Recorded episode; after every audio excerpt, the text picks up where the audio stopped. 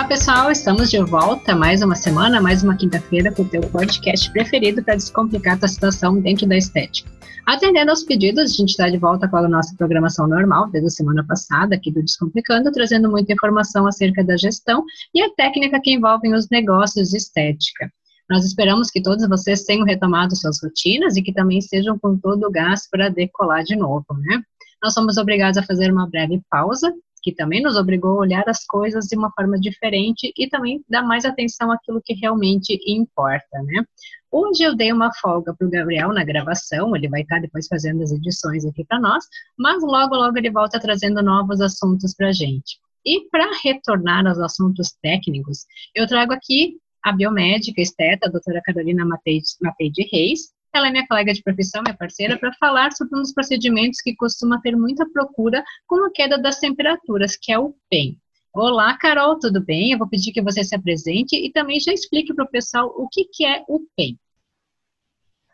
Boa tarde, pessoal, tudo bem? Meu nome é Carolina, eu sou formada em biomedicina, com habilitação em biomedicina estética pela Universidade do Vale do Taquari, Univates.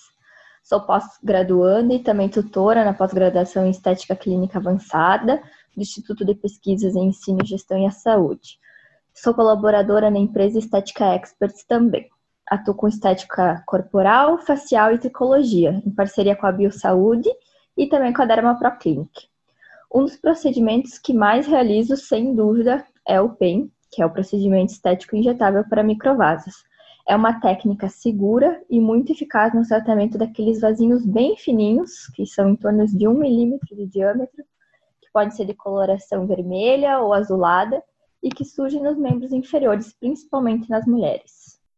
Carol ali é novinha, mas já tem uma bagagem bem grande, bem especial. Carol foi comentado então sobre o aumento da procura pelo procedimento com a chegada do frio, mas também existe a possibilidade dele ser realizado durante o verão? Sim, o procedimento ele também pode ser realizado no verão, desde que a pessoa não exponha a área tratada ao sol ou a fontes de calor. Isso se deve principalmente ao risco de gerar uma hiperpigmentação pós-inflamatória no local, ou seja, uma mancha. Claro que, se ocorrer, é possível tratar com o uso de ácidos e despigmentantes, mas é um cuidado necessário que o paciente deve ter em mente quando ele realizar o tratamento. É, isso foi algo que a gente já debateu também com outros tratamentos, a mesma coisa vale para o peeling, vale para os injetáveis, né, preenchimento, toxina, onde que pode gerar um hematoma, a gente procura tratar sempre com a compreensão e a colaboração do nosso paciente. Aqui no podcast a gente tem vários profissionais de diferentes áreas que nos, escutam, não é só o pessoal da área da saúde ou da estética, né? Nós sabemos que não são todas as pessoas que têm a questão vascular aparente, uh, mas algumas se sentem incomodadas. Quais são os fatores desencadeantes e como a gente pode caracterizar os microvasos? Bom, para responder essa pergunta, a gente tem que voltar um pouquinho lá no nosso sistema circulatório. Então, a gente sabe que o nosso sangue ele é distribuído do coração para todo o nosso corpo através das artérias. E depois, através das veias, esse sangue retorna ao nosso coração para iniciar um novo processo. Então, como esse retorno venoso ele é feito contra a gravidade, o sangue ele precisa fazer um esforço muito maior para retornar. Então, para isso, o nosso corpo ele tem uma espécie de válvula dentro dos nossos vasos, que impedem que o sangue escoe novamente fazendo então assim com que esse retorno venoso seja feito da melhor forma possível. Mas pode ser que a pessoa venha a ter alguma deficiência nessas válvulas, seja pelo desgaste ou até mesmo de forma congênita. Essa incompetência das válvulas é chamada de incompetência valvar e pode fazer com que o sangue então acabe se acumulando dentro dos nossos vasos.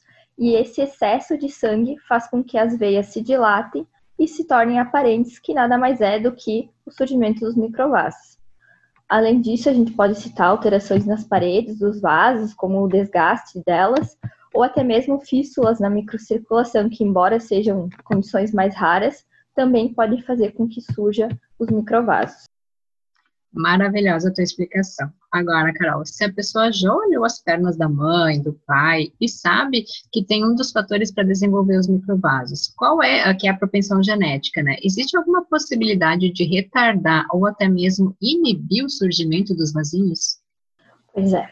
Embora os microvasos uh, possuam um importante caráter genético associado, existem alguns cuidados sim que podem ser adotados no dia a dia para retardar esse surgimento.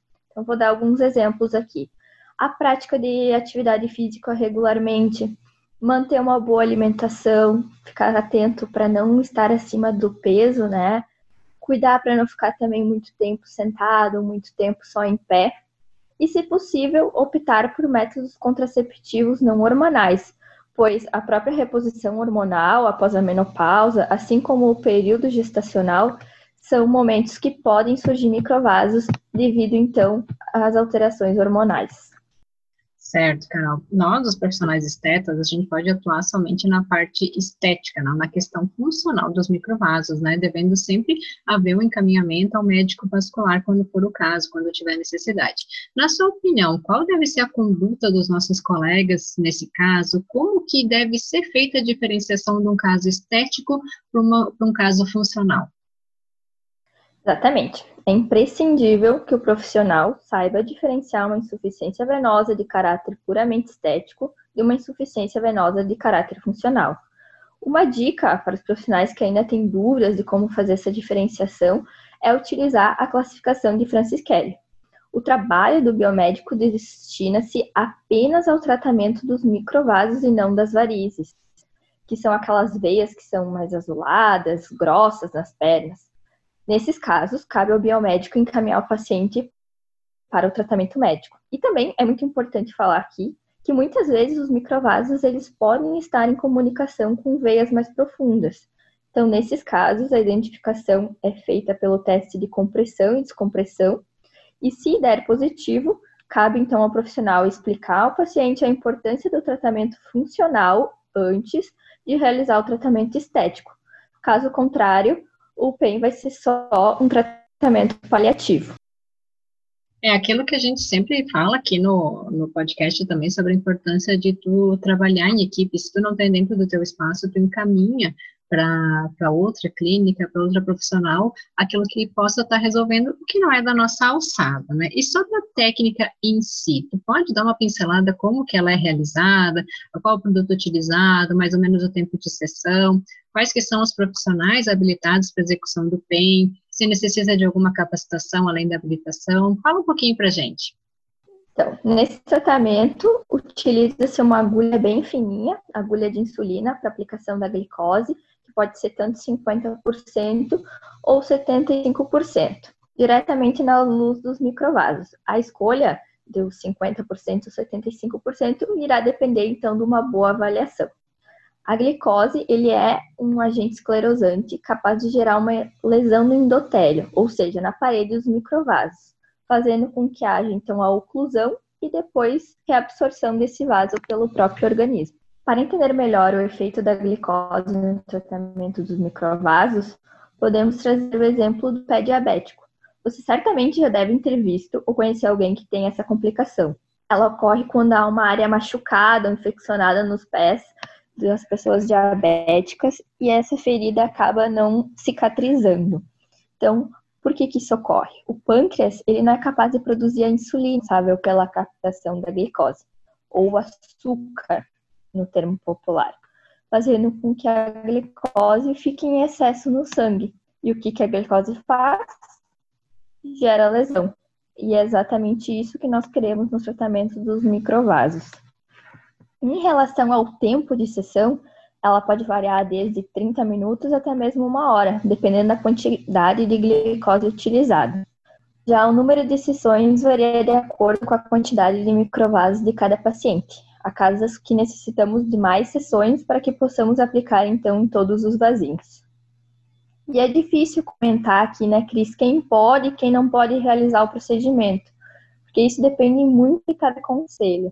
O ideal é que cada profissional entre em contato com o seu conselho de classe para obter essas informações. Mas o biomédico, em específico, hoje ele pode estar realizando bem, tendo a habilitação em biomedicina estética. Perfeito, Carol. É bem isso, né? Cada pessoa entra em contato com o seu conselho e vê quais são as suas possibilidades, as suas determinações, até porque os códigos de éticas eh, estão mudando, então cada, uh, cada conselho vai, vai estar regendo o seu profissional.